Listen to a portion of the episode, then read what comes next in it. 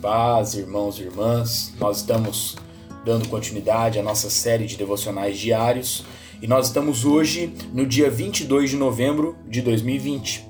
E o tema proposto para nós hoje é Jesus se lembra.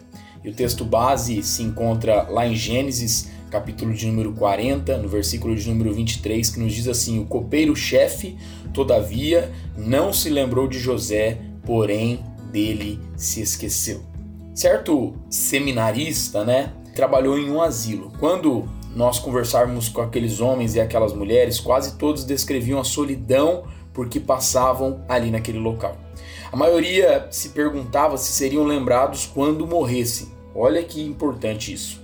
Não são apenas os idosos que se sentem sozinhos e esquecidos. Muitas pessoas se sentem presas e solitárias, abandonadas por circunstâncias justas e injustas.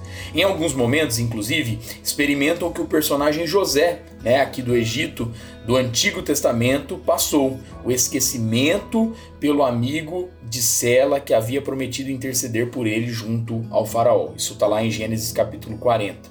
Muitas pessoas se esquecem de nós quando deveriam se lembrar. Você se lembra de quando Jesus se assentou com os discípulos na última ceia, de como ele levantou a voz e orou dizendo essas palavras maravilhosas: E a favor deles eu me santifico a mim mesmo, para que eles também sejam santificados na verdade? Vocês se lembram disso? Existiria algo mais nobre, mais importante em todo o ensino que foi ouvido dos lábios de Deus do que dar o melhor de si, não apenas por amor a nós, mas por amor ao mundo todo? Que a nossa oração hoje então seja: obrigado, Senhor, por nos lembrar em todos os momentos estar se lembrando de cada um de nós. Isso é um motivo de grande alegria e de grande esperança nos nossos corações.